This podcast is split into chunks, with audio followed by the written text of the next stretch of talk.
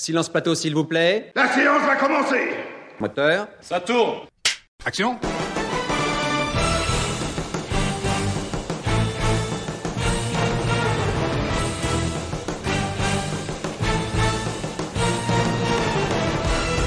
Bonsoir à tous et bienvenue dans du Clap au Clic, votre émission de cinéma qui claque. Ce soir, on a le plaisir de vous présenter une émission spéciale ou en grande partie consacrée aux Oscars. Et je suis en compagnie, une bonne compagnie avec euh, Jonathan. Salut Jonathan Salut à toi Xavier, salut à tous, comment vous allez? Eh Les euh, colibris Et bah oui, comment ça va les colibris? Euh, J'espère que vous allez bien, en tout cas en cette nouvelle semaine, en cette fin de semaine plutôt, puisqu'on est dimanche. Mais voilà, on va parler de cinéma dans cette émission, dans le Clap Clic numéro 8. Bienvenue, bienvenue à vous dans cette nouvelle émission de Clap au Clic. Le temps de trouver ma transition que voici. Voilà, voilà, voilà. On arrive, on arrive et pouf Les popcorns sont partis, Ah. voilà. Salut tout le monde Bienvenue dans du Clap au Clic. On est très heureux de vous retrouver sur Colibri comme chaque dimanche pour parler de cinéma, d'actu de cinéma et de tous les films qu'on a pu voir. Et je suis en bonne compagnie. Il revient après euh, euh, quelques petites semaines d'absence, une semaine d'absence pour être précis. C'est Jonathan. Salut à toi. Bah écoute, ça va. Euh, alors moi, je te vais, je vais pas beaucoup parler de films au cinéma en ce moment Oui. parce que comment te dire que le Covid m'a rattrapé une Et petite bah oui, oui, c'est- ah, bon. Ça fait 10 jours que je suis confiné, donc euh, autant te dire que Ah, mon pauvre. je commence un peu à en avoir marre. Et Ok. que, euh, quand je retrouverai euh, le chemin des cinémas, ça sera un peu le chemin de la rédemption, vois-tu. Mais je comprends, je comprends, ce sera tout à fait euh, normal. Alors attends, de mon côté, je vais peut-être augmenter un tout petit peu ton micro. Voilà, ça sera fait. Hop. Ah, c'est trop bas. Euh, peut-être un tout petit peu, mais écoute, euh, je l'ai déjà remonté, ça devrait aller, ça devrait être égalisé normalement euh, de mon côté. Voilà, normalement c'est tout. Non, mais écoute, euh, j'ai en tout cas envie de vous parler d'une série aujourd'hui qui est sur Ouais. Netflix euh, et, qui, et qui est plutôt drôle, comme l'indique. LOL, oui, on va parler en effet de la série Drôle sur Netflix, euh, dont nous avait parlé la semaine dernière euh, Laurie, euh, parce qu'elle avait été à Sérimania. J'invite bien sûr à réécouter cette émission si vous voulez en apprendre plus sur ce festival de séries à Lille. Et puis, euh, écoutez, on va parler aussi de films, on va parler de Bruno Redal, qui est sur notre logo de cette semaine. On vous dira euh, pourquoi est-ce qu'on en parle et pourquoi c'est important d'en parler. Euh, et aussi, on va vous parler du nouveau Michael Important, Bay. je sais pas si c'est le bon mot. Je- pense quand même que c'est un peu important, mais on, on en reparlera. Euh, et on vous parlera aussi d'un autre film, c'est le nouveau Michael Bay avec des explosions dans Los Angeles, c'est Ambulance.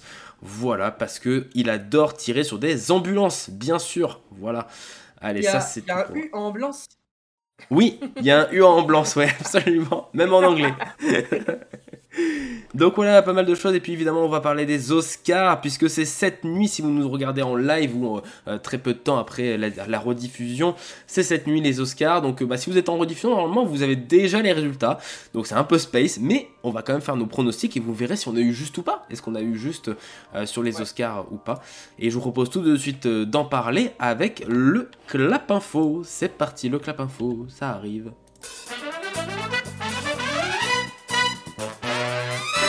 Bonsoir à tous. Je suis Ron Burgundy. Et voici maintenant vos nouvelles. Comme chaque année, les regards de la nation se tournent aujourd'hui vers cette connerie de village de l'ouest de la Pennsylvanie. Alors on parle pas tout de suite tout de suite des Oscars, restez avec nous tout de même, mais on en parle dans quelques minutes. Euh, pour l'instant, donc on va parler un peu d'actu cinéma avec quelques énigmes. Euh, je vous propose une définition et vous devez me dire eh ben, de quelle actu il s'en rattache.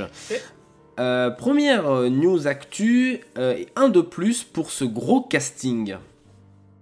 Voilà, je vais pas être ton meilleur client parce que j'ai pas trop regardé les infos cette semaine. Aïe aïe aïe. Alors, Alors, un de plus pour un gros casting. Ouais. Est-ce C'est- que c'est le casting d'un Marvel? Non, mais c'est un immense casting de ouf euh, qui s'étend de semaine en semaine, dont on n'a pas forcément parlé parce que bah, chaque semaine il y a un gros nom, donc ceci, on va attendre un peu le, le pic, ou en tout cas là où on pense qu'il n'y en aura pas d'autres plus gros.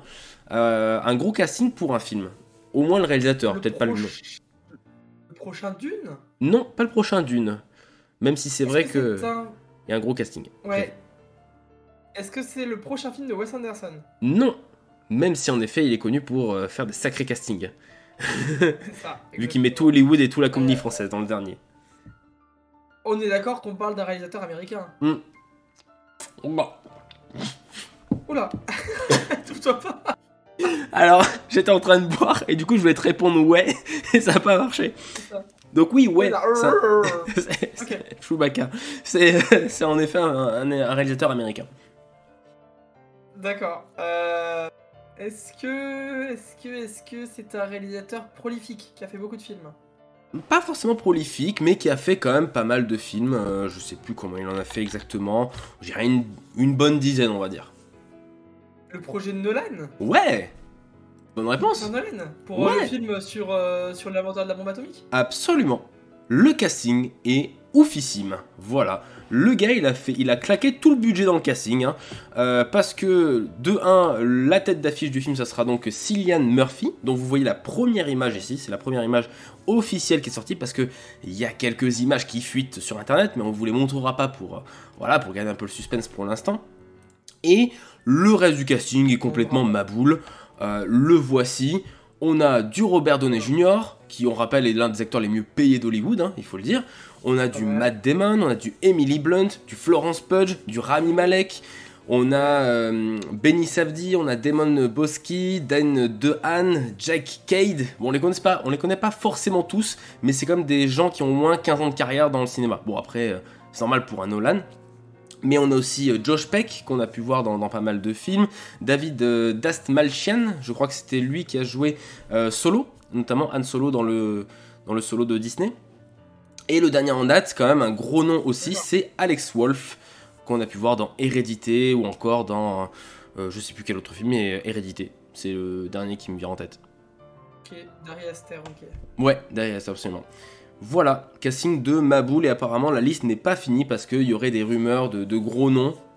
Je me souviens plus comme ça, mais euh, je, je me souviens qu'il y avait eu des gros noms qui avaient fuité aussi euh, pour le casting de, de ce film. Voilà, voilà, bah écoutez. euh, Je suis très curieux de voir ce que ça va donner avec Nolan, ce, ce film. Ouais. Euh, Au-delà du casting, mais je me dis qu'un sujet comme ça, c'est un sujet en or pour Nolan. Mm. Et en même temps, j'ai peur qu'il se détache un petit peu de ce qu'il avait l'habitude de faire parce que le biopic, enfin en tout cas le, le film un peu euh, très très très réel, c'est pas son. C'est vrai. son- sa- son- sa- comment dire son- Sa spécialité quoi. Oui, c'est vrai. Un peu Dunkerque, mais Dunkerque avait un côté un peu euh, presque fantastique par endroit. euh, Ah oui, oui. par rapport à sa, sa chronologie. Donc, Mm. euh, je sais pas ce que ça donnait, on verra. Après, oui, peut-être que, voilà, forcément, je pense qu'il va, il adore ça, donc il va sûrement jouer avec le temps, avec des, notions comme ça, hein, je, n'en doute pas. Mais en tout cas, il sera adapté donc euh, d'un livre qui s'appelle American Prometheus, The Triumph and Tragedy of euh, G. Robert euh, Oppenheimer.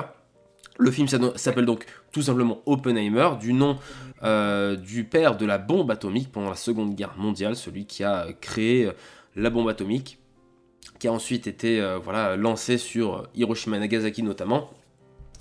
Et euh, voilà, du coup c'est un casting vraiment 5 étoiles pour, euh, pour Nolan, film prévu en juillet 2023, le tournage a débuté il y a quelques semaines, donc voilà, c'est en plein tournage, après il y a post-prod, tout ça, donc... euh, et j'étais en train de regarder.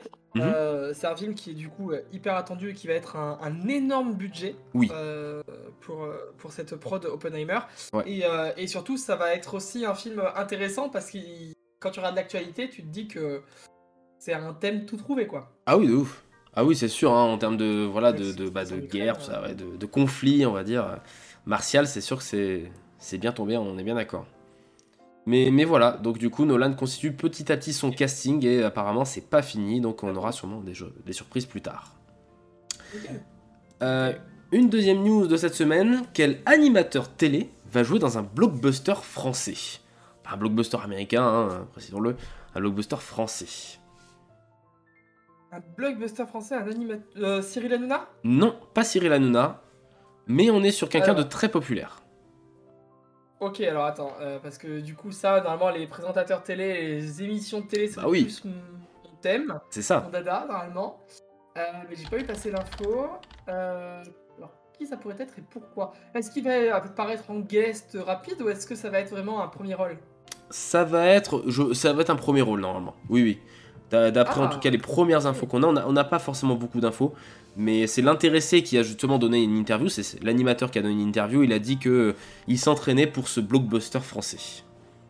Mais euh, c'est pas Stéphane Plaza? Si, si, si. Ah putain Euh, pardon, c'est quand même le mec qui s'est pris pour Kenny Reeves. Oui, exactement, c'est ça. c'est suis- je suis le exactement. Kenny Reeves français. Oui, Oh. ça m'a tué. Stéphane Plaza va jouer dans un remake français de Point Break. Voilà. Euh, apparemment, ils veulent faire un Point Break à la française. Donc, pour rappel, Point Break, c'est donc des, euh, des gens qui font des, euh, des, des sports extrêmes, quoi, si on peut le dire, où ils sont à deux doigts de mourir à chaque fois. Il y a même eu un, un remake il y a quelques années, un remake américain aussi Oui. avec un autre casting, je crois à la montagne cette fois-ci. Bah, c'était, euh, à la base le film était Catherine Bigelow. D'accord, qui devait le réaliser. Ouais, Euh, ah non, qui l'a réalisé. Hein. Ah, qui l'a réalisé, d'accord. Normalement, le premier c'était Catherine Bigelow. en 2015 Euh, ouais, il est apparemment. sorti en 91. Et euh, il y a Oui. eu un remake en 2015, ouais. En effet, Catherine par Bigelow, Catherine c'est Bigelow. juste euh, Oscar du meilleur film pour des mineurs. hein, Oui, tout à fait, donc, euh, absolument.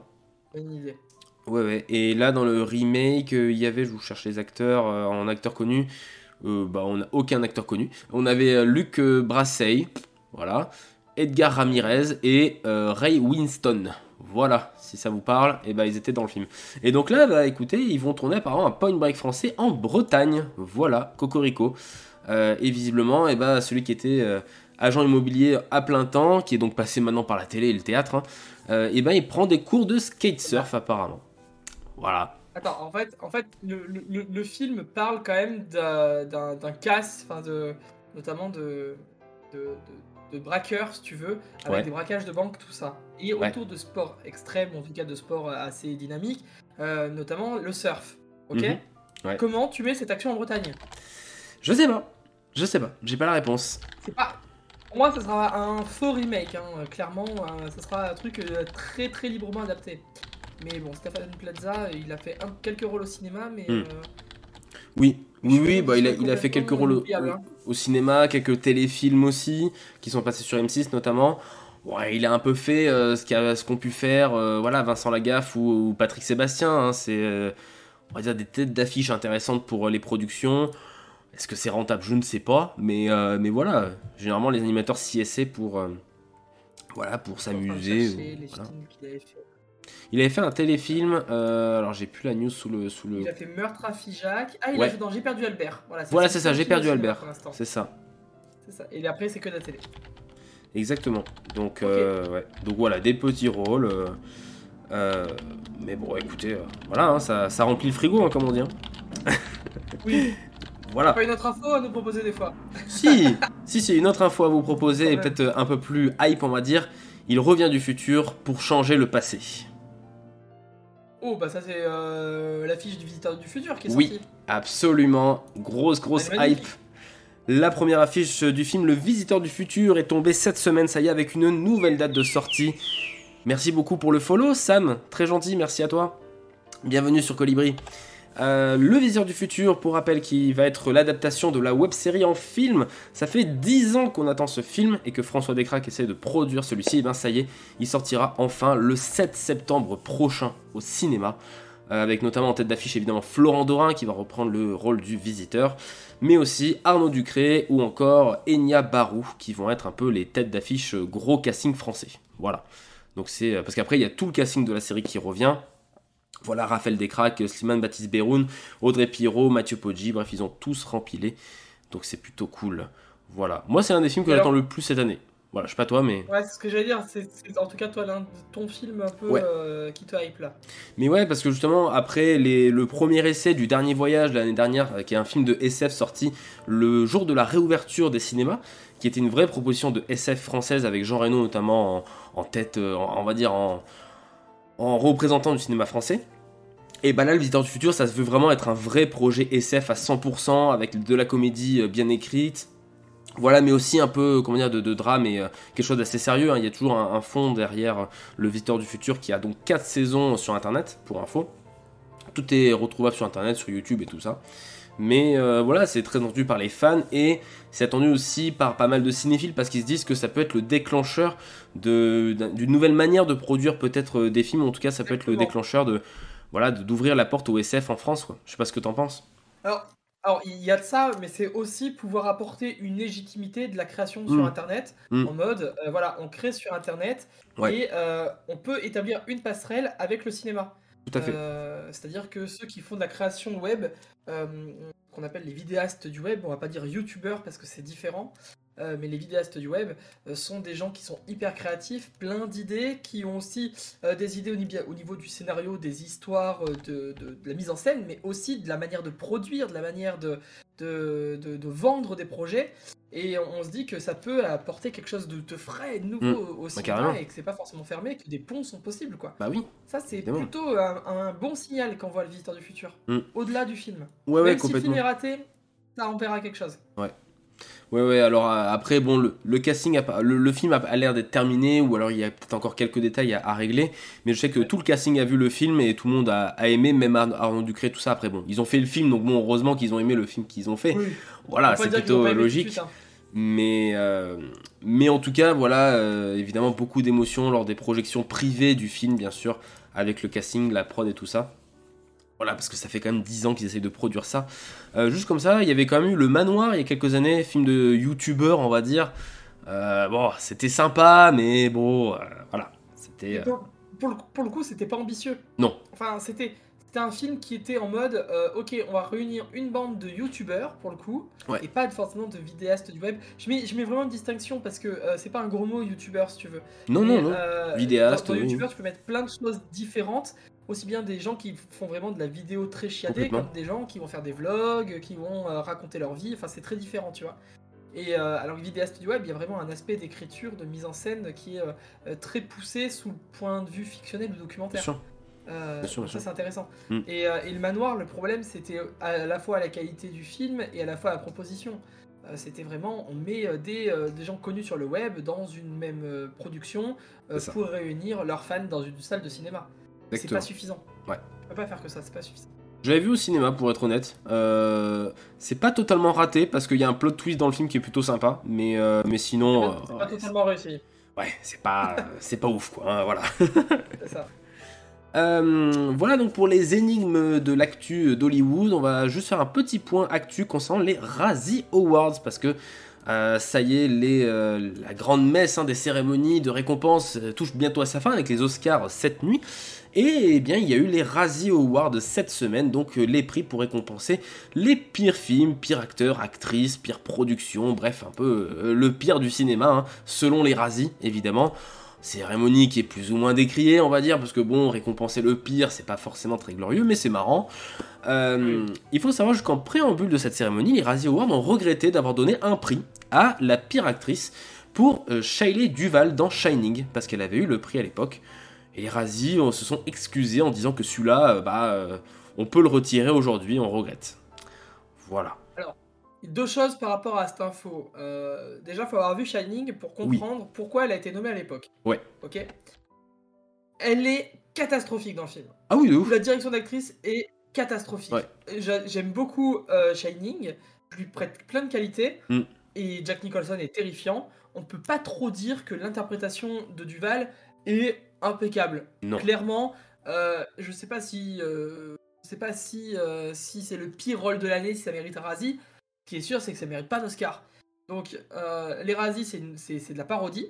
Oui, bien sûr. C'est pour rire, c'est c'est- c'est volontairement méchant, cynique, un peu Mm. moqueur, et, euh, et en même temps, on se délecte de ça. Bah oui, Tu vois, Euh, c'est voulu, c'est comme les Gérard en France. c'est ça. Et, euh, et en fait, qui s'excuse ou qui, euh, qui fasse un peu machine arrière, bah, je trouve que ça casse le principe et qui prennent le truc hyper premier degré. Ouais. Ouais, Alors, c'est en pas fait. oui. premier degré les razzies. Si tu Oui, prends les razzies premier degré, euh, pff, Ouais, tu euh, il concept. faut arrêter de, de faire les razzies quoi. Bah, c'est sûr, tu perds un peu le concept. Mais là, ouais, ils ont regretté parce qu'évidemment, on, on sait maintenant ce qui s'est passé sur la production de Shining, comme quoi apparemment, euh, même c'est quasiment sûr que voilà, Stanley Kubrick a été absolument immonde avec elle, euh, en lui faisant refaire et refaire des centaines de fois des scènes jusqu'à jusqu'à ce qu'elle euh, voilà, jusqu'à ce qu'elle en, elle en soit malade, hein, littéralement. hein. Donc c'était c'était assez. et C'est sans doute peut-être pour ça qu'ils sont revenus sur ça. Après, bon, je pense que c'est ça, bien sûr, mais c'est euh, dans Ouais. ce cas-là, tu peux revenir sur tellement de prod et Bien sur sûr. tellement de choses. Enfin, c'est bien sûr, là, là, là, on en parle parce que c'est Kubrick et parce que c'est un film culte. c'est ça, serait une petite prod avec un, un réalisateur méconnu, euh, tout le monde s'en foutrait en vrai. On s'en fout. Et bien à l'image peut-être de Diana the Musical, voilà, qui a tout raflé. Et oui, il y avait cette année un musical Diana qui est sorti sur Netflix. Alors je crois qu'il n'est pas encore sorti chez nous.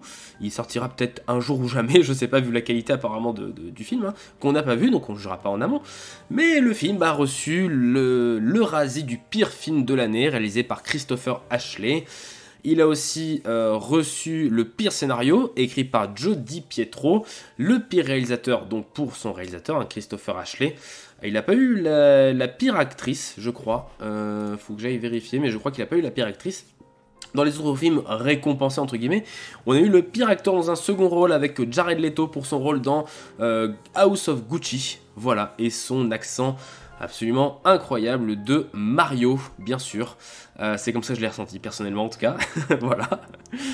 Euh, le pire couple à l'écran, ça c'était marrant parce qu'il y avait notamment Tom et Jerry dans les nommés, euh, dans les pires couples à l'écran, ou un acteur avec, gagné. une- avec n'importe quelle bouse en CGI, et ben c'est LeBron James qui a gagné. Euh, LeBron James, c'est tout personnage de dessin, dessin animé Warner ou produit Time Warner sur lequel il dribble dans Jam- Space Jam Nouvelle Ère. La suite donc de Space Jam qui apparemment est une horreur puisqu'il a reçu aussi la pire préquelle, remake ou plagiat ou suite. Voilà. voilà, voilà. J'ai pas vu ce film. Tu l'as vu, euh, Jonathan, toi, Space Jam ou... Non, je en fait, je voulais le voir absolument. Ah, j'ai pas eu le courage. euh, J'avais beaucoup aimé le premier et c'est vraiment un film culte euh, Ouais. euh, que j'ai découvert sur le tard et que j'ai beaucoup aimé. Et en fait, d'après les premiers retours que j'en ai eu, j'ai fait non, non, non, Ouais. non, non, ça va aller. hein. Ouais, ouais, bah écoutez, voilà. ouais. Mais, euh, mais du coup, Space Jam euh, qui a eu pas mal de prix. Et, et ben, il avait sa propre catégorie. Bruce Willis a eu le pire film avec Bruce Willis sorti en 2021 pour Cosmic Sin d'Edward John Drake, qu'on a tous vu, évidemment. Alors, on aimerait quand même faire un petit aparté sur ça. Je sais pas si tu l'as vu passer, euh, Jonathan. Il y a quelques semaines, on s'est un peu moqué de la manière dont Bruce Willis avait choisi sa carrière. Il faut savoir que d'après une enquête euh, de pas mal de, plusieurs journalistes, Bruce Willis ne choisit plus trop sa carrière en fait. En fait, il a pas trop le choix que de faire des films comme ça. Des films de commande où il n'a pas grand chose à faire à part marcher et courir. Parce qu'apparemment, il serait assez malade en fait, Bruce Willis. Alors ça, comment dire, ça ne, ça ne règle pas tout évidemment et ça ne, ça ne justifie pas tout. Mais apparemment, ouais, il serait euh, atteint de la maladie d'Alzheimer et il ne retiendrait absolument plus les textes qu'on lui envoie de scénario. Il n'arriverait plus à jouer en fait. Donc c'est pour ça qu'il aurait une oreillette pour, euh, pour jouer ses films, pour jouer tout ça. On lui donne le texte par oreillette. Et euh, ça serait pour ça qu'apparemment il fait plein de films direct ou DVD depuis pas mal d'années maintenant. Ça, je le comprends. Voilà. À la limite, que euh, les rôles soient plus compliqués à aller chercher et on peut complètement concevoir que un acteur atteint d'une maladie Mm. ait du mal à gérer sa carrière euh, Bien sûr. en plus. Mais comment t'expliques quand même qu'il a joué dans, c'est quoi, une dizaine de films cette année? Ouais, l'année dernière, ouais, dans 8 films. Euh, ça fait 8 films. Euh, 8 films euh, qui ont été tout direct ou vidéo et des films mal vendus. Alors, il Ouais. y a deux choses qui me posent question quand même. C'est est-ce que autour de lui, il n'y a pas des agents ou des personnes qui peuvent entre guillemets un peu plus gérer sa carrière? Et, euh, et euh, l'aider peut-être euh, dans l'aiguillage de ses choix Mhm. Et de deux, est-ce que euh, Bruce Willis, qui maintenant commence à se faire, je sais pas quel âge il a, mais il commence à avoir un petit paquet d'années, Bruce Willis. Est-ce que est-ce qu'il n'a pas assez de thunes de côté pour prendre sa retraite à la limite? Bah, je sais pas trop. Il a Ouais. 67 ans. Voilà. 67 ans. Ouais. Il a déjà une belle carrière derrière lui. Après, je peux comprendre qu'un acteur qui aime le cinéma fasse aussi par passion et Continue, continue, de le faire. Euh, mais, euh, mais après, voilà, dans ce cas-là, il faut essayer de. euh, ça là, pour le coup, je pense qu'il doit avoir des agents ou des personnes dans son entourage et c'est à eux, euh, justement, de, de mieux contrôler le truc, quoi, tu vois. Pas sauter sur la première occasion venue. euh, Ouais. Pas sûr que ce soit la meilleure, euh, la meilleure compromission. Alors, je suis navré, du coup, apparemment, l'année 2022 n'est pas mieux parce qu'il joue dans 1, 2, 3, 4, 5, 6, 7, 8, 9, 10. Il a 10 projets de films pour cette année. Voilà. Euh, Il y a des films euh, apparemment qui vont sortir au cinéma, d'autres non, mais euh, voilà, c'est un peu, chaud quand même. Donc euh, ouais, voilà pour euh, Bruce Willis, mais qui a quand même eu un, son Razzie, voilà, parce qu'apparemment il n'en avait pas eu au cours de sa carrière. Donc du coup, bah maintenant, euh, il l'a euh, quoi qu'il en soit. Il y a eu quand même un prix spécial de la rédemption, parce que oui, les Razzie aussi euh, admettent que certains acteurs peuvent avoir des erreurs de parcours et reviennent dans le droit chemin de, du bon jeu et de la bonne séance, on va dire. C'est Will Smith qui l'a eu cette année pour la méthode Williams, bien sûr. ultra favori et Will Smith qui a déjà eu pas mal de prix dans certaines cérémonies. Voilà, bon, est-ce que c'est mérité ou pas? Nous, on n'a pas vu la méthode Williams. Moi, j'ai pas eu le temps de le rattraper, j'avoue. Non. Voilà, donc on le rattrapera. rattrapé et je suis toujours aussi surpris qu'il soit autant nommé aux Oscars. euh, voilà. Ouais, c'est ça, c'est ça, c'est ça. Et justement, il est nommé de nombreuses fois aux Oscars. Et justement, et ben, ça nous fait une excellente transition pour justement continuer notre émission sur le sujet en bobiné. C'est à quel sujet? C'est assez délicat, je ne sais comment vous expliquer. Oh, prends ton temps, réfléchis. J'ai rien compris. Fais un effort, t'es complètement embobiné. Je comprends. Mon avocate s'appelle Brad et elle est mon fils. Et oui, parce que les Oscars 2022, eh bien, c'est cette nuit, ça y est, enfin, la plus grosse cérémonie liée au cinéma, ça sera cette nuit. Et c'est euh, voilà l'une des, on va dire l'une des cérémonies les plus attendues de l'année, évidemment. En tout cas, l'une des plus médiatisées de par son nom, parce que c'est quand même la 94e, si je ne m'abuse, édition. Je crois que c'est 94. Euh, 94, oui, c'est sa 94e édition des, des Oscars. Voilà, dans 6 ans, c'est les 100 ans. Euh, peut-être qu'ils arriveront peut-être pas jusque-là vu la réputation de celle-ci, mais bon, on verra bien. En tout cas, il y a euh, pas mal de choses euh, qui sont passées. On a déjà traité des, films nommés. Est-ce que tu as quand même quelques, on va dire quelques favoris, Jonathan, dans, dans cette cérémonie? Est-ce que tu as quelques films dont tu veux absolument voir repartir avec un prix? Ah Ouais. Moi, je- j'aimerais beaucoup que le West Side Story de Steven Spielberg Ouais. parte au moins avec un prix. Ouais. Euh, parce qu'il le mérite, tout simplement. Euh, moi, je suis pas du tout fan des remakes. J'aime pas qu'on me sert une soupe que j'ai déjà vue au cinéma. Mais cette soupe, elle arrive 70 ans après et elle est sublimée. Elle est peut-être encore meilleure que l'original, ou Mm. en tout cas quasi aussi bonne. Et, euh, et j'ai très envie qu'elle soit saluée par la critique. Par, euh, par un prix, euh, ça serait complètement mérité, que ce soit au niveau de la mise en scène, au niveau euh, de euh, la réal ou au niveau des jeux d'acteurs. Là, le seul Oscar possible pour West Side Story, ce serait possiblement Ariana DeBose Oui. en meilleure actrice dans un second rôle. Ouais, C'est à peu près le seul auquel il pourrait prétendre d'après les pronostics. Ouais. Mais j'aimerais tellement qu'il en ait plus. J'aimerais tellement qu'il en ait plus. Bah oui. Oui, parce que Ariana DeBose, voilà, qui a déjà eu, je crois, BAFTA ou Golden Globes, ou peut-être les deux, je sais plus, mais qui a raflé pas mal de prix quand même. Euh, mais ouais, West Side Story, qui voilà, est nommé tout de même en meilleur film, meilleure réalisation, meilleur décor, meilleur montage, meilleur son, euh, euh, meilleur, euh, meilleure cinématographie, donc meilleure photographie, meilleur costume, évidemment. Hein, voilà, meilleur costume, bien sûr, parce que c'était quand Ouais, même assez ouf. beau. Bref, voilà, qui est dans pas mal de catégories. Et euh, ouais, moi aussi, j'aimerais beaucoup que West Side Story ne pas bredouille, parce que aussi, ça montrerait que bah, un film peut bider euh, et, et être quand même d'une qualité euh, supérieure, être une masterclass absolue. Euh, voilà, c'est un film qui est grandiose, hein, West Side Story. Si vraiment vous l'avez pas Après, je après, ça c'est pas ça, c'est- ça, C'est pas lié. un problème parce que aux Oscars, c'est souvent que des films ont été primés, même parfois à l'Oscar du meilleur film. C'est valable aussi pour les Césars, Mm. alors que ce n'est pas du tout un succès populaire. hein. Non, mais c'est clair. Euh, ça c'est pas court, c'est pas pas, euh, pas pas rare. Non, non, c'est pas rare, mais ce serait bien que voilà, on puisse récompenser un film qui n'a pas forcément marché auprès du grand public. Ça serait quand même bien de récompenser ce, ce cher euh, Steven Spielberg. Euh, moi, bon, mon chouchou, après, il est nommé quand même 11 fois, donc bon, c'est un chouchou à demi-mot, on va dire, c'est Dune, évidemment. Euh, Dune, il a pas intérêt à repartir bredouille, c'est impossible, parce que c'est un projet tellement énorme, c'est un projet qui est, euh, qui est ultra ambitieux et qui aussi est réussi, en fait. Moi, pour, enfin, moi, j'ai... Il aura Oui. Il aura du prix technique. Oui, évidemment, évidemment qu'il aura du prix technique. Moi, j'espère, j'aimerais bien qu'il ait le prix euh, de la meilleure adaptation. Parce que Denis Villeneuve aurait au moins eu sa statuette. Il aurait eu, euh, il aurait au moins eu la statuette pour, pour Dune. Après, en meilleur, en toute façon, il peut pas l'avoir pour meilleur réel parce que Denis Villeneuve n'est pas nommé en meilleur réel. Ce qui est euh, oh, tout bonnement scandaleux, mais bon, euh, voilà, c'est comme ça. Oui, ça c'est bizarre. Voilà. c'est très très bizarre quand même. Euh, on va dire que Warner a pas fait assez de lobbying visiblement, mais il est nommé en meilleur film, ce que je pense il n'aura pas. Euh, voilà, moi en meilleur film j'ai mis West Side Story. Voilà. Je le dis parce que... Ah, ho- honnêtement, évidemment que The Power of the Dog c'est celui qui va l'avoir à 1000%. Mais peut-être que les Oscars, étant donné qu'ils aiment bien être divergents, je sais pas. Je... Alors, je sais pas si tu as vu, euh, Non. mais euh, apparemment, après les derniers pronostics, ça serait un duel Netflix-Amazon Prime Ah ouais entre The Power of the Dog et Coda. D'accord.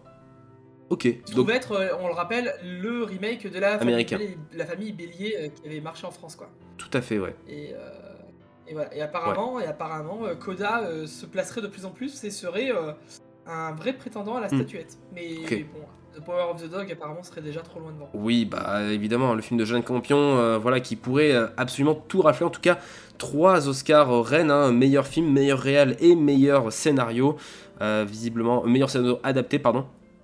Voilà, ce serait apparemment les, les trois statuettes qui pourraient rafler, c'est là où il est le, on va dire le, le- le plus prisé. On verra bien. Je vous rappelle le, les Oscars donc du meilleur film. Oui, vas-y.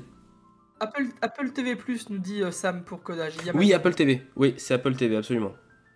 Oui. Et d'ailleurs, Sam B alors, nous dit meilleur film pour moi, Belfast. Euh, Oui. Dune, même pas meilleur réel, c'est n'importe quoi, je suis d'accord. C'est clair. beaucoup trop compliqué ces Oscars, trop, euh, ces Oscars, trop de bons films en 2021. C'est vrai. Euh, Ouais, ouais, ouais.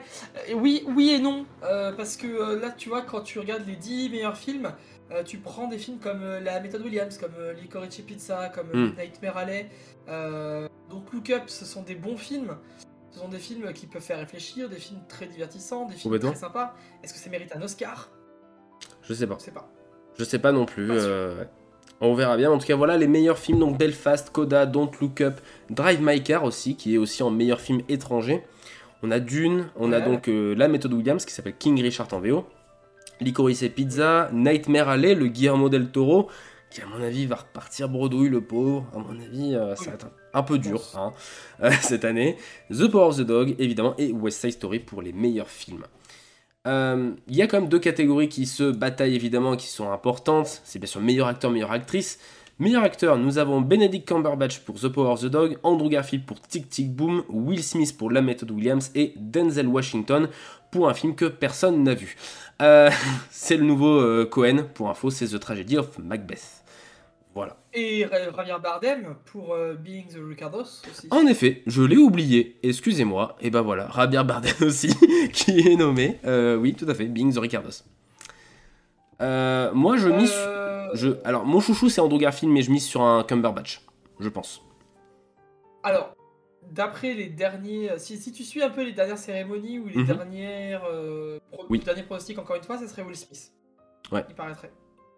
Ouais, c'est. euh, J'ai pas vu de la méthode Williams, donc je peux pas te dire. Moi, de ce que j'en ai plus. retenu, de ce qu'on m'a dit, c'est que de- de- des amis qui sont allés le voir, euh, c'est Mhm. que c'est un film, euh, voilà, sympa, mais ça, ça mérite pas un Oscar, euh, Mhm. peut-être pas, pas du tout un Oscar pour, pour un rôle, quoi. Enfin, Ouais. Ouais. Je sais pas. Ouais. À voir. On verra bien. Après, toi, ton chouchou, ce serait qui euh, parmi. euh, Bah, c'est vrai que du coup, t'as peut-être pas vu les films. J'ai pas, pas, de chouchou. Mhm. Euh, personnellement, mais euh, ce que je peux déjà dire, c'est qu'un Denzel Washington, un Benedict Cumberbatch, sont des acteurs qui sont taillés pour des rôles à Oscar en fait. Donc, Bah oui, Est-ce qu'il y aura une surprise avec un film comme Tic Tic Boom qui va se mettre au milieu? Peut-être. Ça serait beau, ça serait très très beau, franchement, mais j'y crois pas trop. Euh, en meilleure actrice, il y a aussi de la compétition tout de même, parce qu'on a euh, que des bonnes actrices, même si une semble se aussi euh, se détacher. On a Jessica, Cha- Jessica Chastain pour The Eyes of Tammy Faye, on a Olivia Colman pour The Lost Daughter, Penelope Cruz pour Madres Paralelas, Nicole Kidman pour Being the Ricardos et Kristen Stewart pour Spencer. Voilà, 5 talents incroyables. Moi, franchement, à part Kristen Stewart, je... mais Olivier Colman apparemment est éblouissant dans The Lost Daughter. Apparemment, elle fait vraiment une Ouais. performance de, de ouf. Mais franchement, Kristen Stewart, euh, c'est, je pense que c'est son année, à mon avis. Ah, c'est bluffant en tout cas. Ouais. L'interprétation, elle est complètement bluffante, elle est, euh, elle est, elle est captivante. Mm. Euh, après, euh, après, en face, il y a du lourd parce que Ah les oui. films euh, qui sont proposés sont aussi des films à interprétation. Donc, Ouais. c'est pas gagné non plus pour Kristen Stewart. Complètement. J'attends de voir. Mm. Vraiment. Non, non, c'est clair, c'est clair. Je regarde un petit peu le chat, Stan qui nous dit que Andrew Garfield aurait mérité une double nomination. meilleur acteur pour Tic Tic Boom et meilleur second rôle pour Tammy Faye. Oui, parce qu'il joue aussi euh, dans The Eyes of Tammy Faye qui est sorti sur Disney Plus cette semaine, si ça vous intéresse des fois. Euh, bon. Et, euh, non, Bon. non, j'allais dire un truc, mais ça serait. Non, j'allais spoiler un truc. Ah, d'accord. ah oui Non Honnêtement, non. non. Vu Meilleur le... guest? Meilleur guest Oui, meilleur guest, oui. Mais bon, vu le temps d'écran qu'il apparaît, bon, on peut pas non plus euh, filer un Oscar pour ça, quoi. Mais. Mais, euh, euh, vais voir ce qu'il raconte Sam B dans le chat. Il manque en meilleur film Julie en 12 chapitres, Ah avec ouais, un ouais, film danois, donc ils évitent de trop mettre de films étrangers à l'intérieur. oui. Annette, euh, The Last Duel, House, House of, Gucci, Gucci. The Eye of the Tamify. Ouais. Euh, Alors- là, je suis à moitié d'accord avec la liste. Pareil.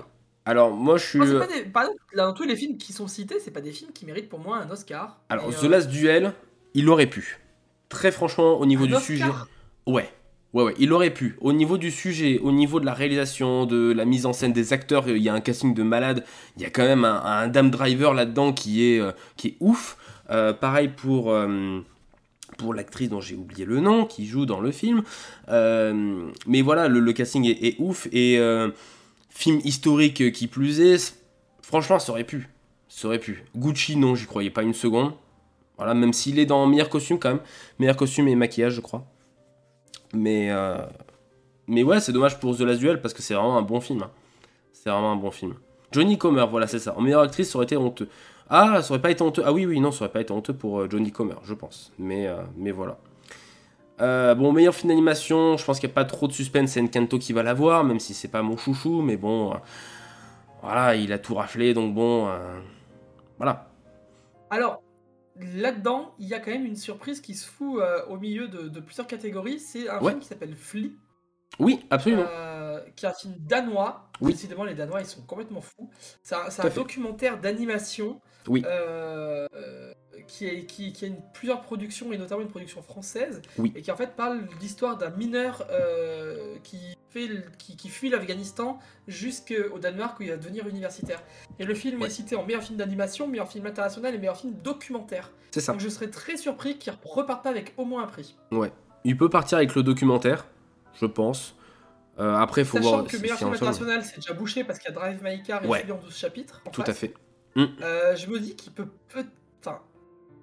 Si, si, s'il arrive à décrocher meilleur film d'animation, ce serait Ouais. un, une Ah, vraie bombe atomique. ah bah c'est sûr, hein. ça, serait, euh, ça serait une sacrée aubaine euh, pour lui, hein. ça c'est sûr, hein. ça serait euh, assez incroyable. Mais, euh, mais oui, Flick, il n'est pas sorti en France pour l'instant, il sort en juin prochain chez nous. Voilà, il est sorti en 2021 aux États-Unis, mais il sortira qu'en juin dans nos contrées. Voilà, donc il va falloir un petit peu attendre. Euh, voilà, si on regarde meilleurs effets visuels, très franchement, il n'y a pas de compétition. Si c'est pas d'une qui l'a, on va brûler le, le théâtre en fait. Voilà, Euh, très franchement, Free Guy pourrait peut-être y prétendre. Mais euh, très franchement, les deux Marvel qu'il y a, donc Shang-Chi et Spider-Man, c'est non. Voilà, je suis désolé, c'est pas possible. À côté de, de Dune qui vraiment réussit tous ses effets visuels. Voilà, on rappelle quand même que Spider-Man, je préfère aussi le préciser, Spider-Man, je veux pas taper encore sur le film, mais Spider-Man est quand même sorti. Une semaine après, ils ont dû changer les, euh, les fichiers des cinémas pour qu'il y ait une version améliorée du film quand même. Enfin, sur les effets visuels, je dis ça, je- voilà. Ouais. Bon, Après, bon, sur les effets visuels, euh, peut-être qu'il peut y avoir une surprise et qu'il le file à Free Guy. euh, Peut-être. Si Dune tape beaucoup de prix techniques à côté. Tout à fait, ça peut. Parce que Free Guy est un film coproduit, enfin produit par Disney aussi. Donc voilà, il y a aussi cette, cette, euh, on va dire cette connivence qui peut, euh, qui peut marcher. Ce lobbying pas Lobbying, ah oui, tout à fait, tout à fait, tout à fait, tout à fait. Euh, voilà, écoutez, dans les grandes lignes, après, pareil pour meilleure chanson, je pense que si c'est pas Billie Eilish qui l'a, euh, franchement, euh, on, je comprends pas. Je pense. Voilà, hein, là, il y a pas trop de surprises. Euh, non, voilà, après, moi, il y a juste dans montage, je sais pas du tout qui. moi, J'ai mis Tic Tic Boom perso pour le meilleur montage, mais franchement, il y en a aucun des cinq qui m'a plus inspiré que l'autre. C'est- compliqué. euh, tu Ouais. sens qu'il y a des films qui ont été un peu mis là pour des cette année. Mm. Euh, Peut-être que du matin, la proposition n'était pas encore assez grande à cause du Covid. Oui. Mm. Euh, et ça serait bien que là, en 2022, on ait enfin une année complète Mm. euh, pour clair. euh, déjà profiter des cinémas et pour que en 2023, on ait des cérémonies dignes de ce nom. Ah, c'est pas l'impression d'avoir euh, bah, toujours euh, 10 ou 12 films. Quoi. Ouais, ouais. Alors, on rappelle que dans Il y a cette. un choix à la base. Bien sûr. On rappelle que dans cette cérémonie, cette cérémonie va durer 3 heures. Elle débute à 2 heures du matin, elle se terminera vers 5 heures du matin. Elle va durer 3 heures. Cérémonie qui sera amputée, sachez-le, par rapport aux autres années, puisque certaines catégories ne seront pas présentées en live. Les séquences ont été pré-enregistrées, seront diffusées. Alors, y aura-t-il des discours? Y aura-t-il des remerciements? On sait même pas. Voilà. Euh, les catégories concernées sont donc meilleur son, meilleure musique, meilleur make-up et euh, costume et euh, pardon, euh, meilleur costume, oui, meilleur make-up et coiffure, je crois qu'il y a aussi la meilleure photo qui est squeezée. Et voilà. Non, et, et aussi tout ce qui est. C'est c'est un scandale. C'est un scandale. Tout ce qui est documentaire aussi, c'est squeezé. De, les décors aussi. Et tout ce qui est évidemment short, tout ce qui est court métrage, ne sera pas pendant la cérémonie. Ce qui est bien sûr scandaleux. Euh, on est d'accord que la cérémonie dure beaucoup trop longtemps. D'habitude, ça dure 4 heures, je crois, ou 4 heures et demie, un truc comme ça. C'est hyper long. Mais en même temps, si vous foutez pas 25 pubs par heure, voilà, peut-être que ça permet d'élaguer un peu le- la cérémonie. Au hasard. Voilà. C'est ça, exactement. Euh, non, mais franchement, c'est un scandale euh, de, de- de privilégier des, euh, des, euh, des- des catégories plutôt que d'autres. C'est aussi ce qui fait en partie, euh, pas que, mais c'est ce qui fera que je ne regarderai pas les Oscars. Ouais. T'as complètement raison. pas du tout envie. Non, je- franchement, euh, je regarderai les prix et euh, les, les- les- les résultats et puis basta quoi. Hmm. Le jour où ils remettront une cérémonie qui a une dignité, ben on en reparle. Mais, mais voilà, et euh, qu'est-ce que je voulais dire? Je voulais dire, oui, il y a aussi un autre prix qui s'ajoute à celui-ci qui n'est pas dans, le, dans, le, dans les catégories classiques. Il y a le prix du public, disons-le comme ça, l'Oscar du public, qui sera décerné durant la cérémonie, qui lui sera bien en live, hein, évidemment, pour ramener tout le monde et voir que Spider-Man va l'avoir, parce que bon. Voilà, bon, euh, on va pas se cacher que si c'est pas lui, bah, c'est qu'il euh, y aura eu un problème, euh, un bug technique, je pense, hein, voilà. je, sais pas, mais. Mais voilà, Spider-Man qui devrait avoir au moins cette statuette, je pense. Voilà, ça sera. voilà, c'est une manière pour les Oscars d'essayer de ramener du public, même si je pense que c'est un peu peine perdue pour eux. On verra bien. Mais, mais voilà, les Oscars, donc c'est ce soir, c'est sur Canal, c'est encrypté, on préfère le préciser. Voilà, c'est pas en clair, mais bon, euh, voilà, il y a toujours moyen de, voir les choses. Voilà donc pour le sujet embobiné autour des Oscars. On en reviendra bien sûr dessus la semaine prochaine. Euh, si euh, y a eu des scandales, tout ça, s'il y a eu des trucs vraiment honteux. Voilà, on reviendra dessus, sinon on laissera couler. Je je vous avoue, hein, voilà. S'il se trompe d'enveloppe pour le meilleur film encore, on en parlera, sinon on laissera couler. Euh, on va faire une petite pause musicale parce qu'on a quand même bien parlé. Euh, on va s'écouter une meilleure chanson évidemment euh, décernée aux Oscars. Chanson chantée par ce duo incroyable, on, peut le dire, dans Star is Born, à savoir Lady Gaga et Bradley Cooper, avec donc Shallow, qui est ici réinterprété par Alissa Schuss. Et c'est tout de suite sur Colibri. Restez avec nous dans un instant, on parle de Michael Bay avec Ambulance ou encore de Bruno Redal et de La La. A tout de suite.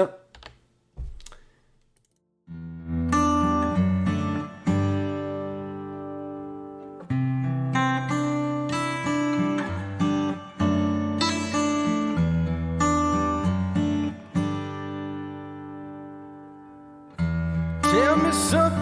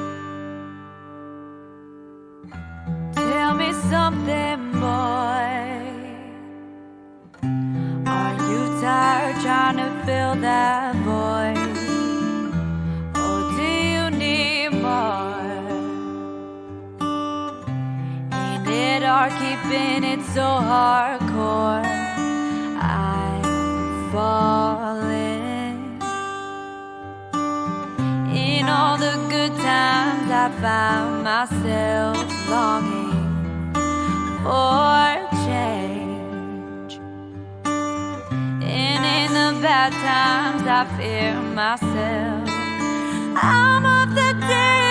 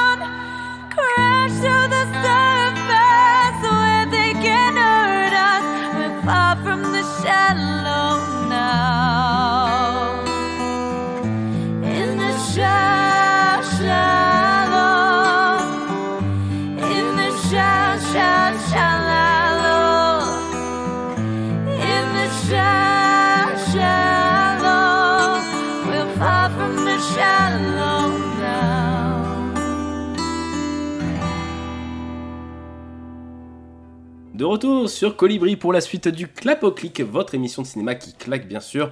Et on va tout de suite euh, la continuer avec les critiques qui claquent et qui cliquent. Quelle est votre profession? Critique de cinéma. Qu'est-ce que vous en pensez? Mais quoi, qu'est-ce que j'en pense? Tu me demandes mon avis maintenant? Je respecte ton avis, mais en tout cas, c'est enfin, c'est pas le mien, donc c'est pas le bon. Tu vois ce que je veux dire? Pour moi, ce sont des balivernes. Oh, je suis bien de votre avis. De toute façon, ça sert à rien de discuter avec toi, t'as toujours raison. Les sorties de la semaine, les voici de ce 23 mars 2022 avec euh, tout d'abord Ambulance de Michael Bay dont on parle dans un instant. On a aussi Le Temps des Secrets qui est, euh, qui est sorti cette semaine. La Brigade avec euh, notamment euh, Audrey Lamy et euh, François Cluzet. Oui, je pense qu'il va être fort celui-là. J'ai très hâte de le voir. Je voulais le voir ce week-end, j'en ai malheureusement pas eu le temps. Euh, de nos frères blessés avec Vincent Lacoste ou encore Vicky Krieps. On a aussi Une mère avec Karine Viard. On a Plume qui est un film qui a été primé à, la, Cannes, qui a été primé à la semaine de la critique à Cannes, film euh, turc si je ne dis pas de bêtises. Seule la Terre est éternelle, euh, qui est un documentaire, voilà, qui va sortir dans surtout les salles art et essai. Et le film dont on ne doit pas prononcer le nom, à savoir Bruno Redal, autopsie, non, confession d'un meurtrier, c'est le nom complet dont on va vous parler euh, dans un instant avec Jonathan. Mais commençons tout d'abord par euh, sur une bonne note, parce que si on commence tout de suite à défoncer un film, c'est un peu triste. Alors commençons sur une bonne note avec Ambulance, le nouveau film réalisé par Michael Bay. Oui, on commence par une bonne note. Oui, Jonathan, je vois tes gros yeux éberlués. Eh bien, sache que c'est une énorme surprise, ce Ambulance. D'accord. Voilà, je m'explique. Ambulance, c'est donc un film d'action qui dure 2h16. Oui, c'est long, mais c'est bon. Un braquage qui tourne mal, les malfrats ne savent pas quoi faire, et alors ils volent une ambulance avec à l'intérieur une infirmière et un policier blessés, et c'est une course-poursuite dans Los Angeles qui débute. Film qui est donc porté par Jake Gyllenhaal ou encore euh, Yahya Abdul Maten 2 ou encore Isa Gonzalez aussi dans le rôle de l'infirmière. Voilà. Euh, voilà, c'est pas un chef-d'œuvre. On va, on va se mettre d'accord tout de suite. C'est pas un chef-d'œuvre, mais c'est un excellent film popcorn. C'est un, c'est une boule d'énergie pendant deux heures. C'est-à-dire que le film, il va mettre 20 minutes pour poser tous les pions. Il va te dire voilà comment marchent les, les personnages, voilà comment marche le scénario, voilà où on est, voilà ce qui se passe.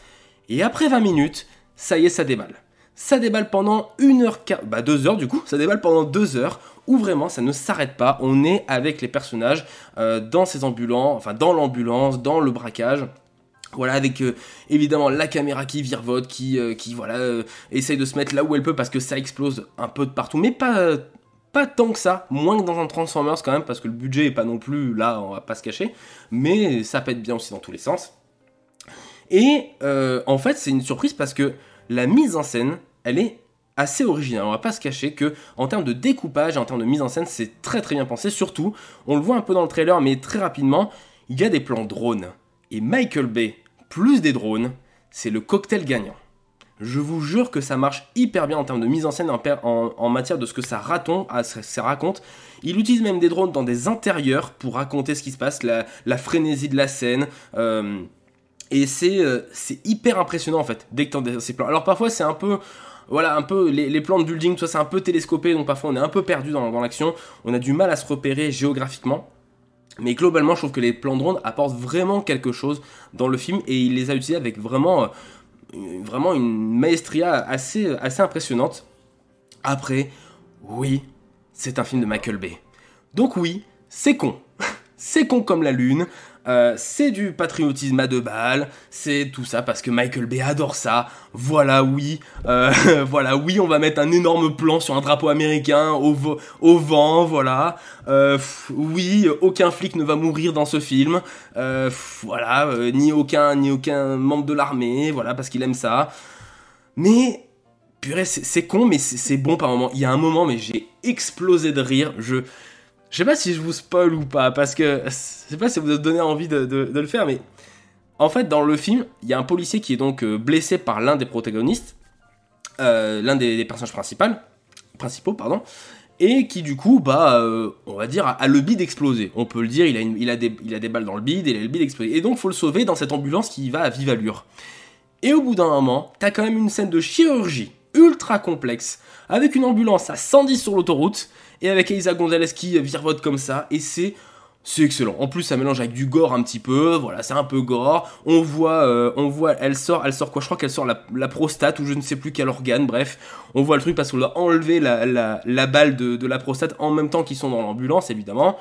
Et, et au bout d'un moment, le mec se réveille pendant l'opération. Donc c'est drôle. Et du coup, le gars lui fout, lui fout un pain. Et là, il lui remet le masque, le masque à oxygène. Et en fait, il, il le remet avec deux doigts. Genre, pouf Voilà. Et après, ça continue. Et c'est, euh, moi, ça m'a fait euh, très rire. Bref. euh,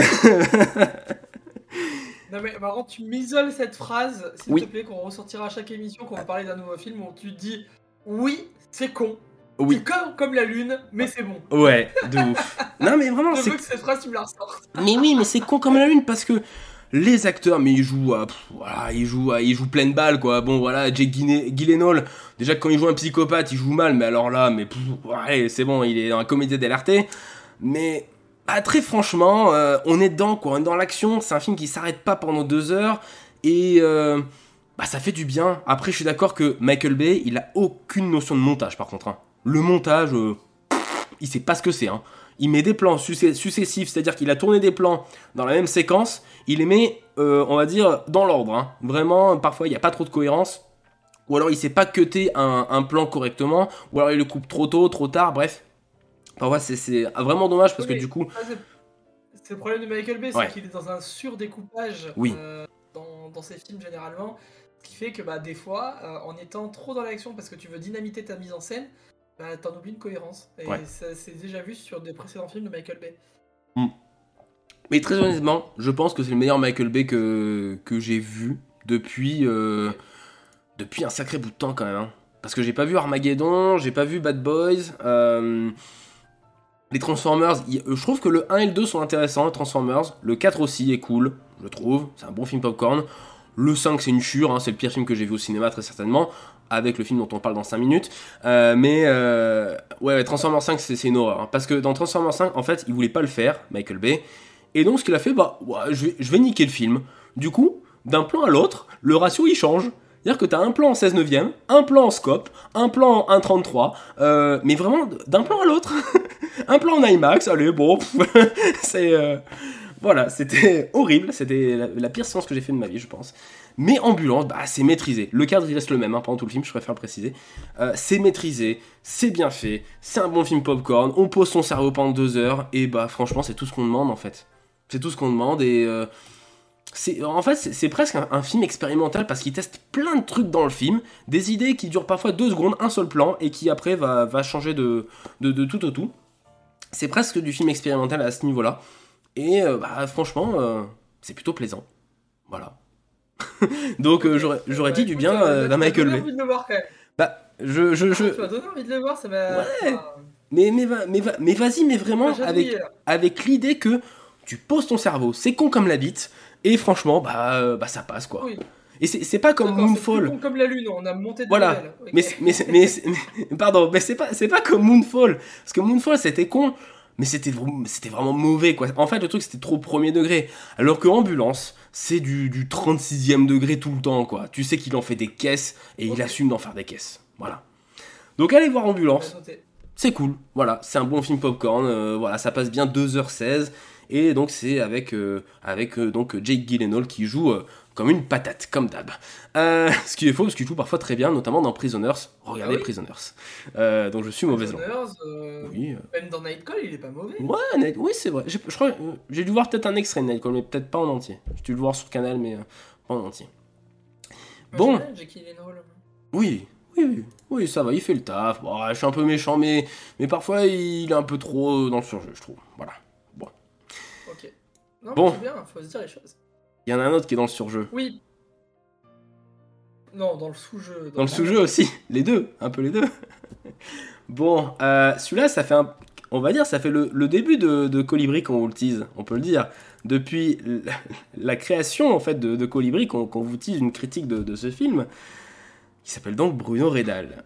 Euh, T'as même pas envie d'en parler, je suis sûr. Non, T'as envie de passer à autre chose. Bon, vraiment, on va, on va aller très vite. Parce que, très franchement, il n'y a, il y a pas grand chose à s'attarder. Euh, Bruno Redal, c'est donc un film. C'est le premier film réalisé par Vincent Leport qu'on a eu la chance de voir en avant-première à Moulins lors du film Jean Carmé. Euh, C'était en novembre dernier. Ah, euh, L'histoire se déroule dans le en Cantal. octobre. En octobre dernier, pardon. ouais. Chaque fois je confonds, excusez-moi.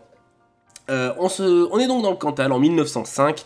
L'histoire d'un séminariste. Donc, euh, séminariste, pour rappel, c'est quelqu'un qui apprend à être prêtre, hein, euh, si on résume un peu comme ça. Un séminariste de 17 ans qui est arrêté pour le meurtre d'un enfant de 12 ans. Les médecins lui demandent de relater sa vie depuis son enfant jusqu'au jour du crime pour comprendre son geste et aller un petit peu dans sa psychologie. Un film qui est donc passé par Cannes, qui est passé par la semaine de la critique, qui a été encensé dans le, encensé euh, de bonnes critiques, disons-le, et qui a encore des bonnes critiques, même si il y a quelques voix divergentes, quelques-unes, mais tout de même, il faut l'avouer, la presse euh, journalistique euh, parisio-parisienne, si, vous, euh, si on peut le dire comme ça de manière caricaturale, s'accorde à dire que le film est un chef-d'œuvre ou un chef-d'œuvre incompris. On n'est pas d'accord, hein, Jonathan, on peut le dire. Je te laisse la parole, on n'est pas trop d'accord. Déjà, On va, on, oui, vas-y, vas-y, pardon, je te laisse parler. On va, on va, on va, y, on va y aller très vite sur ce film. Oui, parce oui, que j'ai pas envie de m'attarder sur euh, un film euh, qui, j'ai l'impression, m'a pris en otage pendant 1h30 et dont je suis sorti de la salle et je me suis dit c'est une pure arnaque. Euh, il faut savoir qu'on a vu ce film déjà dans une séance de minuit. Oui. Et c'est important de le préciser. Ouais, ça, ça joue un peu. Et j'ai pris, je pense, le plus gros fou rire de toute l'histoire des fous rires que j'ai pu rire dans une salle de cinéma de ma vie. Mais pas un fou rire parce que le film est drôle, un fou rire parce que il y a un moment en fait où j'en pouvais plus du film. Ouais. Mais vraiment, c'est c'est un film qui est lent, long, il se passe rien. Euh, on, on, on évolue, on n'évolue pas sur les personnages et, euh, et en fait le film a décidé de tout nous montrer. Mm. Il y a rien de suggéré. Il y a, tu- c'est un film qui prend clairement son spectateur pour un con. Euh, et qui euh, te dit bah écoute moi je vais tout décrire parce que tu seras trop bête pour comprendre. Et, euh, et du coup on a des plans on a des séquences on a des, des interprétations qui sont presque irréelles. On n'a pas envie d'y croire et, et on n'y croit pas une seconde. Enfin je, je, je rentre pas dans le film. Il y en a qui disent que c'est un film bestial animal sauvage un film brutal comme il Ouais. en faudrait plus souvent un film qui montre les choses moi je trouve que c'est justement un film qui avait bah, malheureusement pas d'idée et qui pour combler ce manque d'idées a décidé d'être trop brutal ou euh, trop dans euh, une espèce de euh, surréalisme abstrait où on veut te faire imaginer des choses aussi qui se coincent entre un, un réalisme froid et, et, un, et, un, et un abstrait euh, abscon. Donc Ouais. euh, ce, ce Bruno Redal, il est, euh, il est indigeste. Il est clairement indigeste. Et on arrive à la fin du film et on est juste choqué par ce qu'on vient de voir, mais pas choqué dans le sens où ça nous fait cogiter, juste Mm. choqué de se dire Ok, j'ai vu ça au cinéma, et après Et après, voilà. Ouais. Et je parle pas des, des, des incohérences de, de, de, de- de- de scénario où il y a des choses, pour le coup, où on ne nous explique pas du tout, des personnages par exemple. Euh, si tu lis pas le synopsis, tu sais pas qui ils sont. Mm. Donc, enfin, c'est très très flou. Euh, et, euh, et aussi des, des, des, des problématiques dans le jeu, quoi. Enfin, Ouais, ça, ouais. ça joue, ça joue Ouais. pas bien. La narration, elle, elle passe à côté. Elle est, c'est une narration du 18e siècle, clairement. Mm. C'est, c'est l'anti, euh, c'est l'anti-modernisme ce film. Et, euh, et c'est, typiquement ce que j'ai pas envie de voir au cinéma. Alors si ça trouve un public et que ça plaît à un public, pourquoi Tant pas mieux, Mais mais tant mieux pour eux. pourquoi on finance quoi? Ouais. C'est pour ça que je dis que c'est important d'en parler en fait. Pourquoi on finance un, un film comme ça? Euh, les- Le budget estimé, on n'a pas forcément un budget précis, mais euh, budget estimé c'est 1,5 million d'euros quand même pour, euh, pour le film. C'est pas un énorme budget, évidemment. Alors, c'est pas budget, mais un million, c'est quand même un sacré chiffre quand même pour le cinéma français. Bah ouais, et pour un premier film. avec moins de, moins de ça. Je sais pas où ils ont foutu les 1 million dans ce film. hein. On va pas se Je mentir. sais pas. Je sais pas parce que, en fait, ce qui, ce qui est le, le plus choquant, c'est que où est le million? Parce que tout est tourné en décor naturel, pratiquement. Tout est tourné dans le Cantal, en fait. Donc, et, et j'ai vu un certaines critiques se, se, se- se gaver comme quoi c'est incroyable, regardez. euh, c'est incroyable, regardez, on- ils, ont ils ont recréé les. Enfin, on est vraiment dans, dans l'époque, on est vraiment dans, dans le 20 e siècle, dans le Cantal du, du- de 1905. Mais les gars, parce que. Enfin, pardon, vous avez déjà mis les pieds le Cantal Enfin, il y a des endroits qui n'ont pas bougé, en fait, euh, depuis 1905, qui sont restés un peu dans leur jeu. Alors, je suis d'accord, il y a un peu de modernisme par endroit. Mais oui, il y a des vieilles étables, il y a des vieilles maisons, il y a. Ouais, il y a des champs incroyables, il y a des champs, c'est fou. Oui, il y a des vieux pénitenciers dans le Cantal, mais. Mais juste, il n'y a, y a pas eu de, décor de, de fou. Pareil, on nous dit que la, photo est incroyable, à part un ou deux plans. Euh, À part euh, le, plan sur la semence de l'arbre et euh, un plan aérien dans, la prison. Très franchement, il n'y a, rien à retirer. Et, et ouais, non, c'est, c'est- c'est- je trouve ça, vraiment, fou qu'on, puisse mettre sur un piédestal un film, un film pareil, quoi. C'est, c'est incroyable. Merci beaucoup, Jenny, pour, pour le follow. C'est très, très sympa. Euh, voilà. Merci beaucoup, c'est très très cool. Et euh, tu, tu écoutes. Oui, merci d'écouter nos critiques avant les Oscars. Très gentil, très gentil. On en a déjà parlé des Oscars, c'était euh, il y a, il y a 5 minutes. N'hésitez pas à, à revoir la rediff pour voir, pour voir nos avis. Euh, mais voilà, mais Bruno Redal, c'est vraiment le film qui se paluche voilà, pendant 1h41, disons-le. Et euh, je n'utilise pas le mot palucher pour rien, hein, voilà, parce que bon, bah, voilà, ça dit le mot masturber au moins toutes les 5 minutes. Donc bon. Attention, nous, on n'a pas aimé le film. Oui. Et vous allez peut-être dire, bah, en fait, ils tapent sur un film volontairement parce que Oui. ils l'aiment pas et ils sont hyper durs avec ce Ouais. film, euh, presque provoquant, Mm. à, à le descendre ainsi. Très bien. Ouais. On a fait une séance où une salle était complète, une salle de plus de 200 personnes. Ouais. Sur les 200 personnes, je pense que j'ai trouvé une personne qui m'a dit que le film était bien. Oui. Toutes les autres sont sorties de la salle en mode, mais qu'est-ce qu'on a vu quoi? Et la personne qui a dit que c'était bien, euh, c'était le programmateur. les gens, les- euh, bah, la, plupart, la, plupart, la plupart des personnes étaient outrées, vraiment, Ouais. de voir un film comme ça et programmé, Oui. projeté ainsi. euh. Donc euh, là, je dis pas l'avis de deux euh, Non, non. ciné, je donne l'avis de 200 personnes. Mais oui. Alors, Clairement. autant vous dire qu'à la fin de la séance, à 1h30, personne parlait, hein, tout le monde baissait la tête et tout ça. Mais après, dans les jours suivants, parce que c'était un festival, donc on, on discutait avec les gens euh, après cette séance euh, le dimanche. euh, vraiment, tout le monde était sidéré d'avoir vu un truc pareil à minuit, enfin, et que ça avait été programmé, alors que c'est un festival qui est réputé pour avoir des bons films de minuit, généralement, enfin, les, les films de, de la soirée du samedi. Après, le, le festival Jean Carmet, pour le coup, euh, c'est à Moulins, c'est un festival que je suis depuis très longtemps, et c'est un festival qui vaut vraiment le détour, c'est Oui. juste que là, une fois, voilà, il y a c'est une pas erreur passé. de programmation. Tout à fait. Ce film, il, il, il peut être projeté, mais ça ne méritait pas une séance de minuit. Voilà. Non. Il y a eu une petite erreur de programmation, sinon tout le reste du festival est hyper bien programmé. Bah, Allez-y, yeux fermés, c'est tous les ans au mois d'octobre. Ouais. C'est excellentissime, le festival Jean Carmet à Moulins, consacré aux jeunes espoirs et second rôle. Oui. C'est tout bonnement génial. Voilà. Mais à part ce film, euh, oui, c'était très très bien. Ah ouais, c'est clair. Et c'est l'occasion euh, aussi voilà, de voir plein de films en avant-première, tout ça. Les films de l'année suivante, généralement, même. euh, voire même de plus, hein, parce qu'avec le Covid, là, vous avez vu des films en 2020 qui sont sortis euh, là en 2022. Donc bon, euh, voilà, c'est quand même. Ouais. Ou en 2021. Donc c'est quand même assez fou. Mais, mais ouais, c'est cool les festivals. Faites des festivals de cinéma, c'est très cool.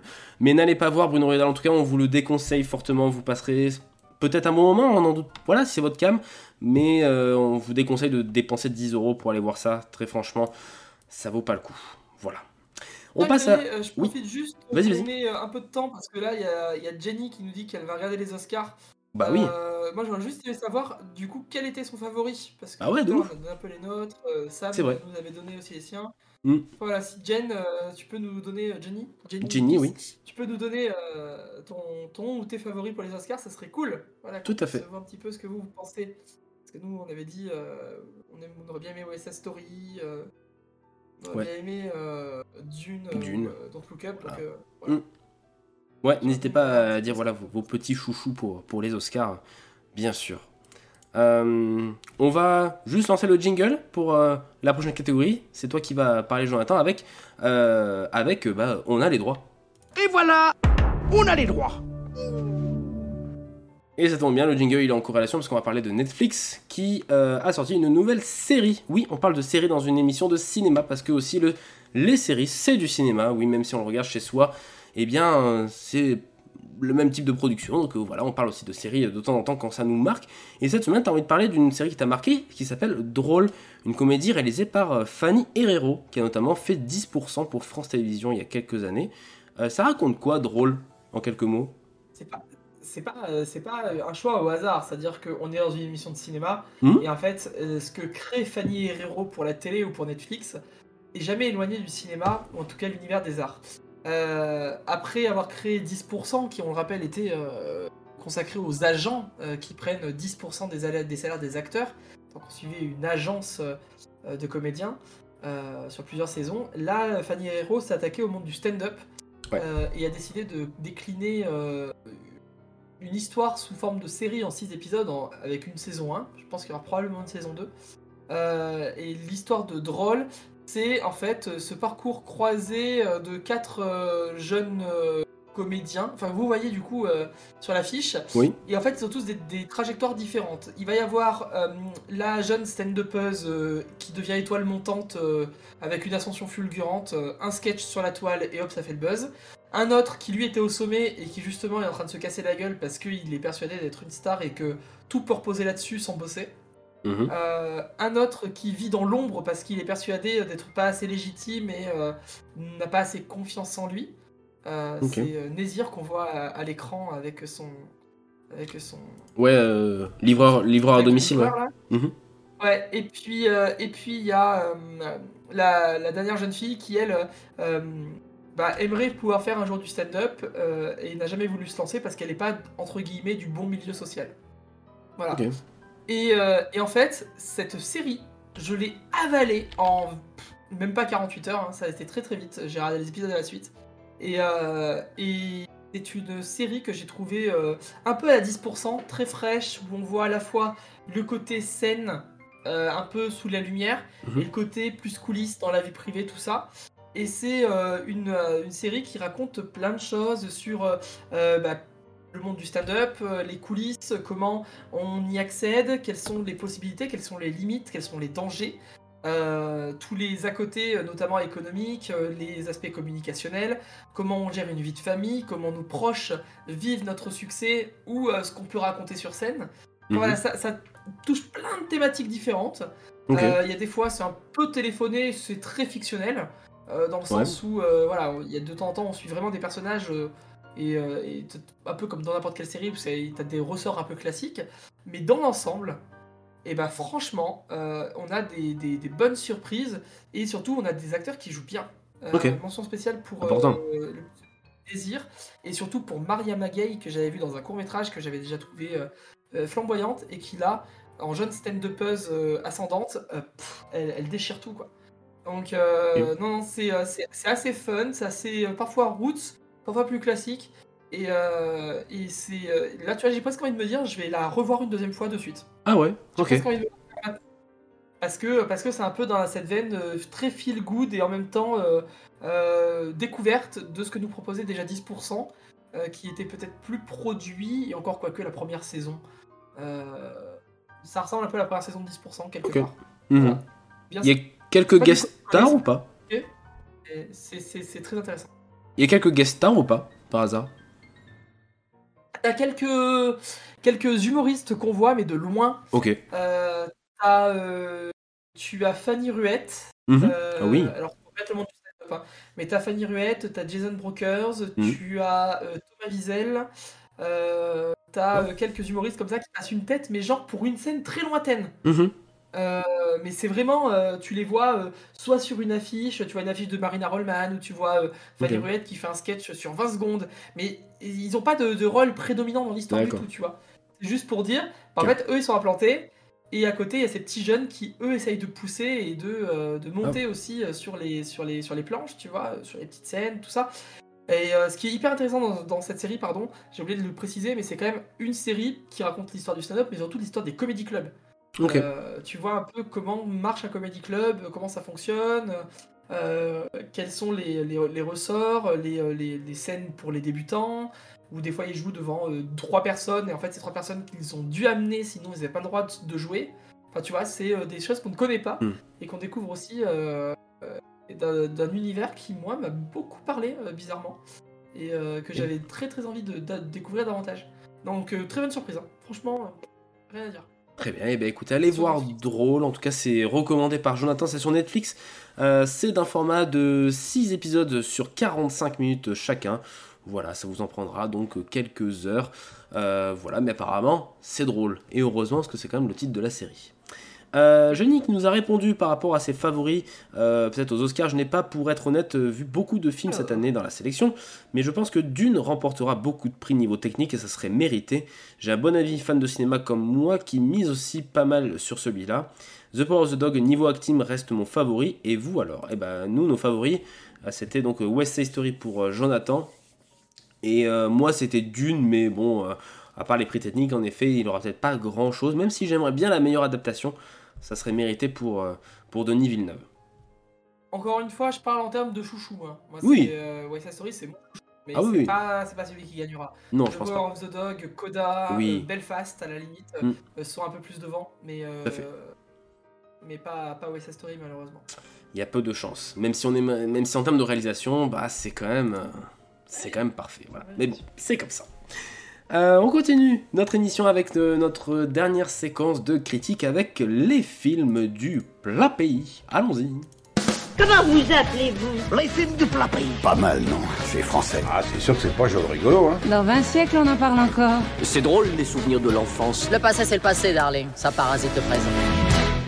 Et cette semaine, on vous parle d'un film qui nous a, comment dire, envoûté, charmé, ensorcelé à son, à son époque, hein, sorti en 2017, chez nous en janvier 2017. C'était un film de 2016 aux États-Unis et qui a eu euh, presque l'Oscar du meilleur film, euh, qui a eu l'Oscar de la meilleure réalisation en tout cas pour, euh, pour Damien Chazelle, c'est bien sûr La La Land. Voilà, La La Land. Film euh, comédie musicale qui se déroule à Los Angeles où on suit une actrice jouée par euh, Ray- euh, Emma Stone pardon, qui s'appelle euh, Mia. Une jeune actrice qui euh, bah, sert des cafés euh, dans à Hollywood et qui passe aussi des castings euh, par-ci par-là pour essayer d'avoir un grand rôle un jour, elle l'espère. Et elle rencontre Sébastien, un passionné de jazz qui joue du piano dans des clubs un peu miteux. Il joue des thèmes de Noël qui lui plaisent pas du tout, alors que lui, il veut virevolter, bien sûr, dans le jazz.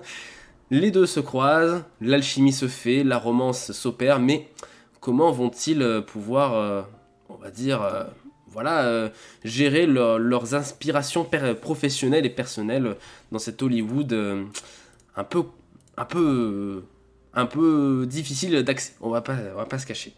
Voilà un film qui a failli en effet avoir l'Oscar du meilleur film puisque c'était la fameuse année où ils sont trompés d'enveloppe, voilà, où ils ont pris l'enveloppe de la meilleure actrice pour annoncer le meilleur film et que donc finalement c'est Moonlight qui avait eu l'Oscar du meilleur film en 2017. Moonlight qui est aussi euh, un très bon film, hein, on préfère le dire, hein, c'est euh, moi perso un film qui m'a vraiment vraiment marqué euh, personnellement. Mais La La aussi, ça reste, ça reste très très fort. Je vais juste commencer parce que j'ai une petite anecdote en tête et j'ai peur qu'elle parte. Moi, je l'ai vu à, sa sortie au cinéma. J'étais vraiment très impatient de voir ce film et évidemment, j'ai pris une claque au possible. Mais c'est surtout que je l'ai vu avec, avec des amis et l'une de ses amies chantait pendant la séance. Mais en fait, elle chantait en avance des paroles. Alors, elle est certes fan de comédie musicale, mais en fait, elle s'était fait toute la BO avant d'avoir vu le film qui était sorti aux États-Unis euh, l'année précédente. Donc, elle connaissait les chansons avant le film. Et moi, ça m'avait stupéfait euh, de savoir qu'elle connaissait les chansons avant. Je dis, mais t'es trop forte, comment tu fais pour deviner? Ah non, mais j'ai juste écouté en boucle les chansons. Euh, D'accord, très bien. Bon, voilà. Et ça m'avait, euh, ça fait marrer. Est-ce que tu, l'as vu au cinéma, toi, La La Land, Jonathan? Carrément. Et c'est même là que j'ai rencontré, euh, que j'ai rencontré Andreas, qui est avec Ah oui. Colibri. Euh, c'est dans la salle de La La Land où à la fin, euh, quand on avait eu l'occasion d'échanger, enfin de se rencontrer par festival interposé avant, Mhm. il vient me taper sur l'épaule à la fin, il me fait mais t'es pas Jonathan, machin. Et je fais bah écoute si. Et c'est comme ça qu'est née un petit peu une collaboration de longue haleine avec Andreas pour plein de projets, dont Colibri, qu'on a monté sur Twitch. Donc non, je l'ai vu au cinéma et rarement un film comme celui-ci euh, m'aura fait passer de enfant à adulte, d'amoureux à désabusé, à, euh, à amant épris, à euh, jeune incompris, à musicien, à artiste, à quelqu'un qui a les pieds sur terre et puis la tête dans la lune. Enfin, euh, je suis passé par tous les états devant ce film parce que j'ai vécu le truc à fond. Euh, j'avais, j'avais jamais été trop fan de comédie musicale avant. Ouais. Et ben, c'est un genre que j'ai bien redécouvert avec La La Land et depuis je peux en regarder euh, en boucle parce que j'adore. Ok. Euh, enfin, c'est des bonnes comédies musicales bien sûr, hein. Bien sûr. mais, euh, mais c'est vraiment quelque chose qui m'a qui m'a transcendé, transporté et où là pour le coup je voyais un intérêt à ce que les gens chantent dans le film, tu vois. Ouais. Donc euh, je sais pas. Et c'est vraiment un film qui, qui, qui m'a mis une gifle monumentale Mm. quand je l'ai vu au cinéma Ouais. et où je suis sorti de la salle et j'ai fait j'en veux encore, j'en veux encore, j'en veux encore. On veut encore deux heures de ça Et- Mais ouais, mais parce que. Mais, et, et pourtant, c'est quand tu regardes la fin du film, tu fais. euh, c'est pas Ouais. cool, cool. Enfin, tu Non, vois. euh, c'est hyper triste, en fait, la fin. spoiler, mais, mais, euh, mais c'est pas, c'est pas un happy end comme on Non. en a dans beaucoup de films. Et j'ai trouvé ça hyper beau. Et moi aussi, je me suis écouté des dizaines et des centaines de fois la, la- la- la bande originale après. Bien sûr.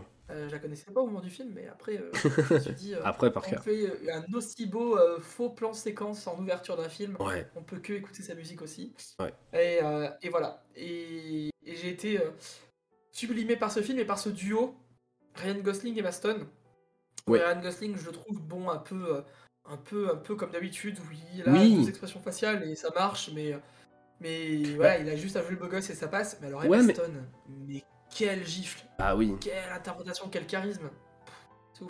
En fait, Ryan, Ryan Gosling fonctionne dans ce film parce qu'il est en décalage avec Emma Stone, parce que son personnage euh, est vraiment l'antipode. En fait, c'est pour ça que son jeu, bah, très stoïque, hein, on va pas se cacher, c'est pour ça qu'il a eu un rôle de robot dans Bla- Blade Runner. hein.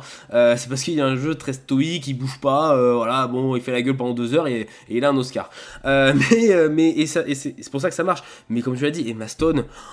pff, Voilà, elle me me met les frissons euh, dès, dès qu'elle fait une émotion faciale. Enfin, c'est, euh, elle est, elle est incroyable. Et oui, qu'elle a eu l'Oscar, et oui, que c'est ultra mérité. C'est, euh, elle, est, elle est incroyable. Et même dans, dans ses films récents, même dans Cruella, par exemple, Cruella que j'ai pas forcément apprécié, mais il faut avouer que bah, joue extrêmement bien en fait. Voilà, elle est à fond. Pour moi, La La Land, et je suis d'accord avec Jenny, c'est un film qui met une claque. Ouais, Clairement. c'est clair.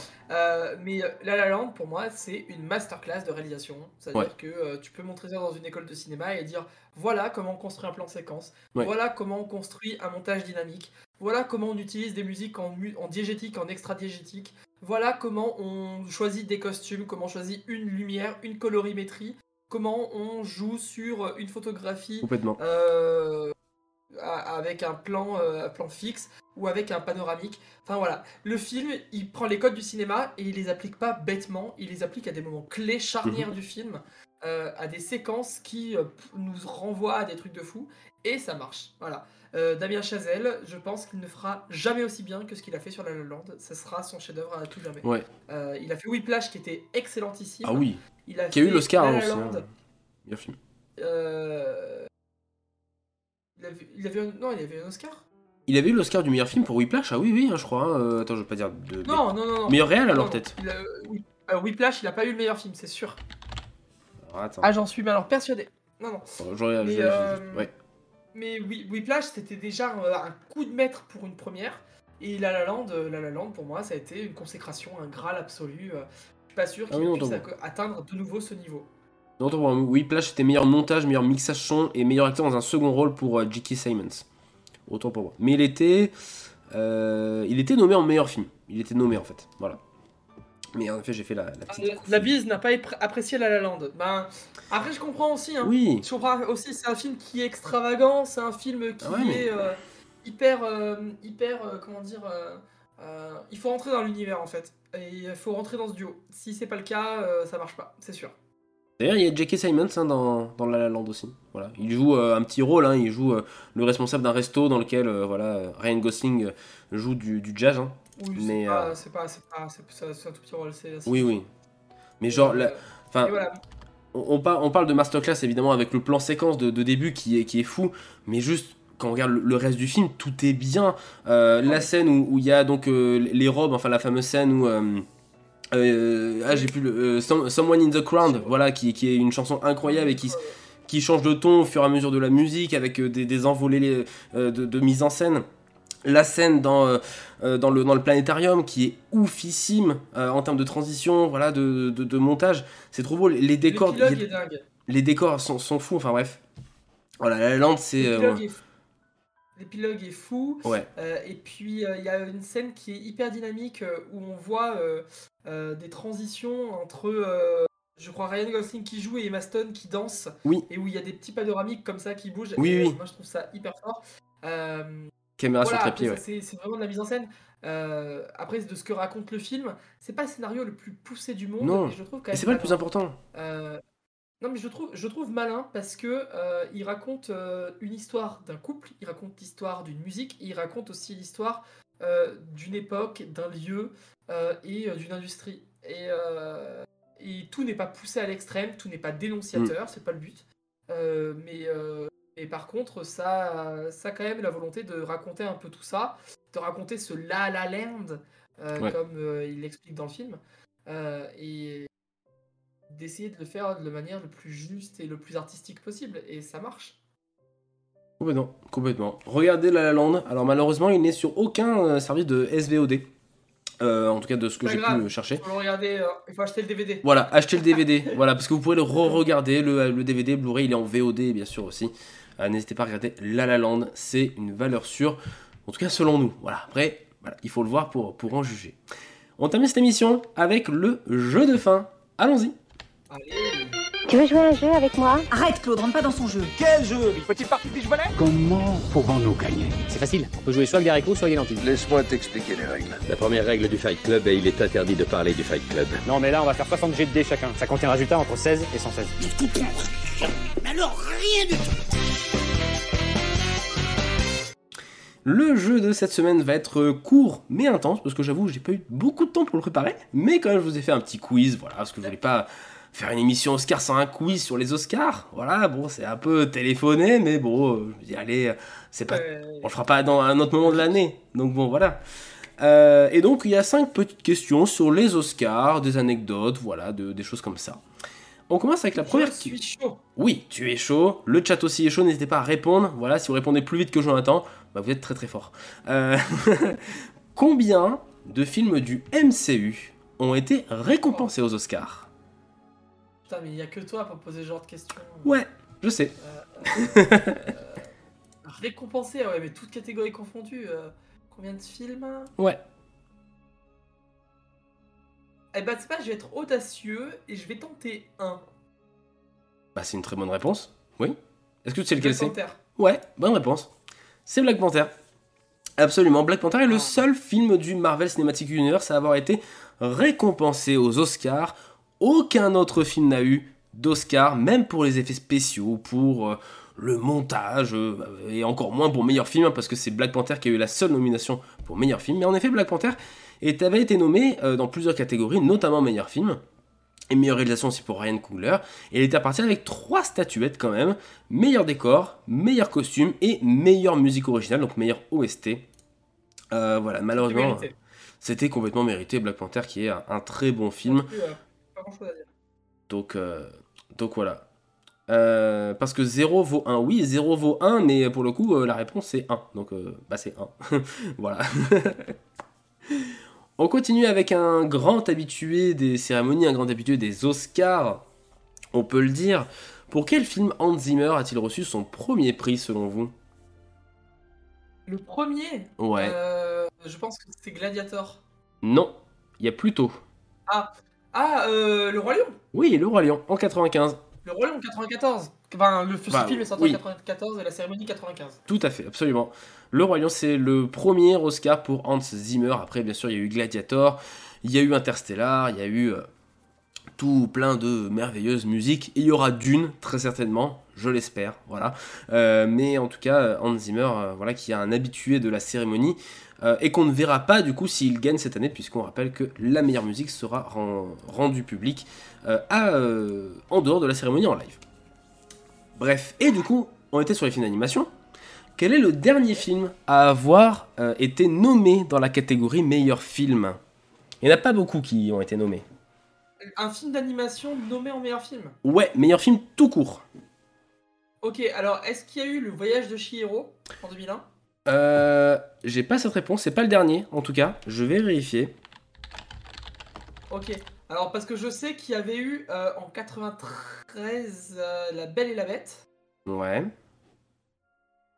12. Et le dernier, euh, c'est décennie 2010 Oui. Non. Si, si. Ok. Nommé, hein. Pas qu'il l'a pas eu, hein. Ah. Nommé. Ah, euh, oui, oui, bien sûr. Euh, je dirais L'île aux chiens. Non, pas Lilo Chien de Wes Anderson, non. Il était que en animation. Euh, alors attends. Là, ça commence à se compliquer. Ça se commence à se compliquer. Et non, le Chihiro n'avait pas été nommé pour meilleur film. Il a eu la meilleure euh, film d'animation, mais pas meilleur film. C'est pas un Ghibli, on est d'accord. hein. Non, c'est pas un Ghibli. On est bien du côté euh, Disney, euh, Disney plus. Toy Story 3 Ouais, bonne réponse. Bien joué. Toy Story 3. C'est le dernier à Ouais, l'avoir bah, eu en c'est- 2011. C'est le seul qui pouvait prétendre à une nomination au meilleur film. Tout à fait. Ouais, c'est bien, c'est bien Toy Story 3 qu'il a eu euh, en dernier en 2011. Euh, J'essaie de vous retrouver les, les autres films voilà, qui, euh, qui l'ont eu aussi. Il y a très peu, enfin, très peu de films qui ont été nommés dans meilleur euh, film tout court en fait. Il y a eu La Belle et la Bête qui a été nommé en 92 mais qui l'a pas eu. Voilà, on a aussi Là-haut en 2010 qui a été nommé et en 2011 il y avait eu Toy Story 3. Euh, c'est le dernier film euh, qu'il a, eu. Euh, après, il n'y a jamais eu de film d'animation qui ont eu meilleur film. Aucun film d'animation n'a déjà eu meilleur film, ce qui est bon, un, peu scandaleux, mais c'est comme ça, hein, visiblement. Il y a eu quand même des Oscars pour une contribution spéciale, à une certaine époque en tout cas. Il y avait Blanche-Neige et les Sept Nains qui a eu en, 30 en 1939, Qui veut la peau de Roger Rabbit en 1989, ou encore le tout premier Toy Story en 1996, puisque, euh, voilà, premier film d'animation en 3D, tout ça. En tout cas, premier film d'animation 3D popularisé. Donc, euh, donc voilà. Et il faut savoir qu'en effet, depuis 2002, il y a cette fameuse catégorie du meilleur film d'animation. Mais il faut savoir que les films, d'animation ne sont pas interdits de la catégorie meilleur film. Ils peuvent y concourir, à l'image de Toy Story 3.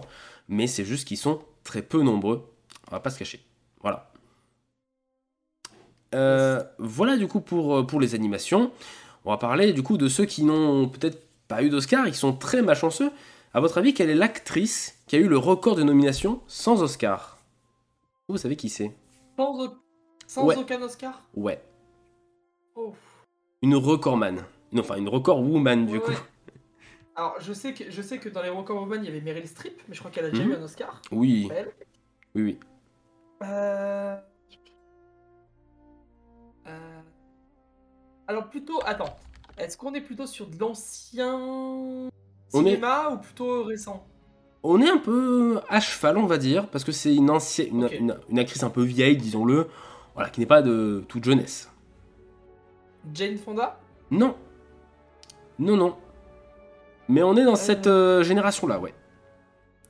Ah oui, donc ça commence à être une bonne génération, quoi. Elle Ouais. n'est pas disparue, mais. Euh... Non. Elle est encore vivante? Oui, elle est encore vivante. Elle était aux Oscars l'année dernière. Oh. euh, Elle était même nommée l'an dernier. Nommée? Ouais. Ah, ok. Et qui l'année dernière? Bah, je sais plus. Euh... Oh là là, aide-moi.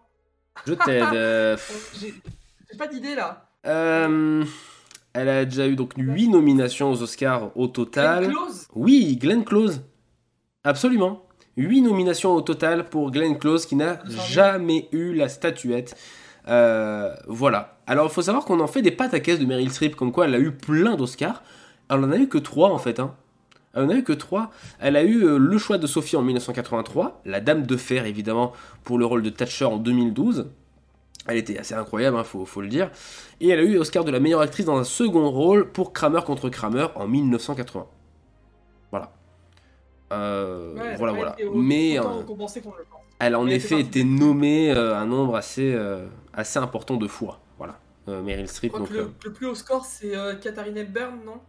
Ah, Ka- j'ai pas. Catherine Hepburn? Je sais pas comment tu l'écris. je, je me trompe peut-être. Katharine. Euh... Avec un C? Non, avec un K. Avec un K Katharine Katharine. Je sais même pas comment on l'écrit. Tant pis. Non, je sais pas. Attends, je. Si tu non, trouves. attends, ça, ça va, ça va aller vite. Ça va aller vite. Donc Meryl Streep c'est la plus nommée et Ouais. Katharine Hepburn c'est la plus récompensée avec 4 statuettes. Tu Ah oui, quand même. Pas mal. Et euh, derrière il y a Frances McDormand. Oui. Et alors Frances McDormand, ce qui est fort, c'est que euh, si je dis pas de bêtises, elle a été nommée trois fois aux Oscars, Oui. trois fois elle l'a eu. Elle les a eu, ouais. Elle a eu trois fois, ouais. Ouais. Pour euh, Nomadland. Ouais. Pour euh, Three Billboards. Three Billboards, oui, et pour Et- Fargo. Et Fargo, c'est ça, oui. Tout à fait. De, le film de- des frères Cohen. Euh, terminons avec une dernière, ou une dernière question. Dernière euh, interrogation. Vrai ou faux? Harrison Ford n'a jamais eu d'Oscar. Hmm, je dirais vrai. Et bah c'est vrai. Mais il a été nommé une fois. Ouais. Quand même, Harrison Ford, euh, gros acteur, on va dire, qui n'a jamais eu d'Oscar. Euh, mais qui a été nommé pour euh, le film Witness. Une seule nomination pour Harrison Ford dans toute sa carrière. Voilà. Alors que c'est quand même un acteur de grand divertissement, on va dire, entre Star Wars, Indiana Jones et d'autres. C'est ça. Mais, euh, mais voilà. Bien, et bah voilà. Merci à tous en tout cas Eh, d'a- d'avoir joué. faute, hein. Bah, bah, pas mal, sans faute, ouais de ouf. Contre bravo, bravo, t'es calé. Alors j'ai pas le jingle applause, donc je te le fais moi. Voilà. Ça sature, c'est pas grave. Euh, bravo, bravo. Euh, Merci en tout cas à tous d'avoir participé dans le chat aussi, c'est très sympa. Non, c'était pas La Reine des Neiges du coup euh, qui avait été, qui avait eu le meilleur film. hein. Euh, voilà, non, euh, pas déconner. Euh, on va donc terminer cette émission avec le petit mot de la fin comme d'habitude. Le petit mot de la fin pour euh, bah, vous dire qu'on sera très certainement là la semaine prochaine, on l'espère, et qu'on vous parlera de plein de films, notamment de Morbius. Voilà, on va aller voir ça. Oui, enfin moi je vais y aller. Je sais pas toi, j'en attends, mais euh, Le film, le film de. de- c'est quoi C'est DC Marvel Marvel, c'est un- ouais, c'est avec Jared Leto, ouais, ouais. Moi je suis perdu dans les films Marvel Ok, maintenant, mais ouais, il y en a beaucoup, là. ouais. Donc Morbius, voilà, qui sort cette semaine, on va dire après euh, tant d'années de report et de repoussage, voilà, il sort enfin. On va pouvoir admirer euh, la chose. Euh, Sonic 2, le film, que j'attends vraiment. Vraiment, j'ai une petite hype pour le film Sonic. Vraiment, parce que j'avais aimé le 1. J'avais pas adoré, mais j'avais un peu aimé le 1. Voilà, Jonathan qui fait une tête. et en, en Euh, vrai, Notre priorité, Ouais. voir la brigade quoi. oui, voilà. Non, la brigade, bien sûr, avant. Mais Sonic 2, je- j'attends parce que Jim Carrey, j'aime bien. Voilà, et puis bon, voilà. Et euh, sinon, dans des films un peu plus sérieux, entre guillemets, qui seront peut-être plus euh, Jonathan compatibles, on peut le dire, avec le film Encore de Cédric Cla- Clapiche. Ah oui. Ah voilà. si, si. Bien sûr, avec un casting de. Surtout que là, ce...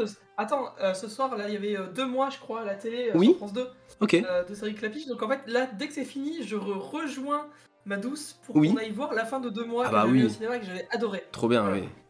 Donc Cédric Clapiche dans mon cœur. Exactement. Il y en a aussi Cyrano qui sort la semaine prochaine, donc avec Peter Dinklage dans le rôle titre. Et faut savoir, spoiler, c'est une comédie musicale en fait, Cyrano. Voilà. Sachez-le, ça chante dans le Ouais. film. Donc, si vous n'aimez pas quand ça chante pendant deux heures, et ben euh, vous êtes prévus.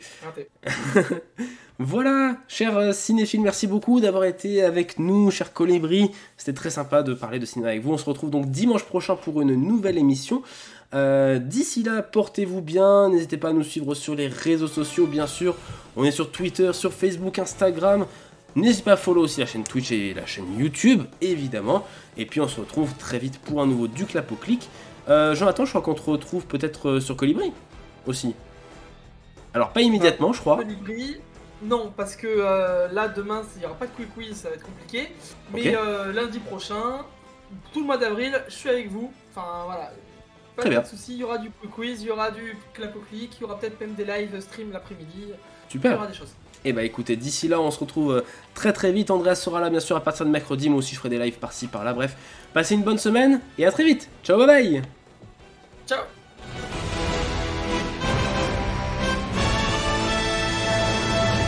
cas où on se reverrait pas d'ici là, je vous souhaite une bonne soirée et une excellente nuit.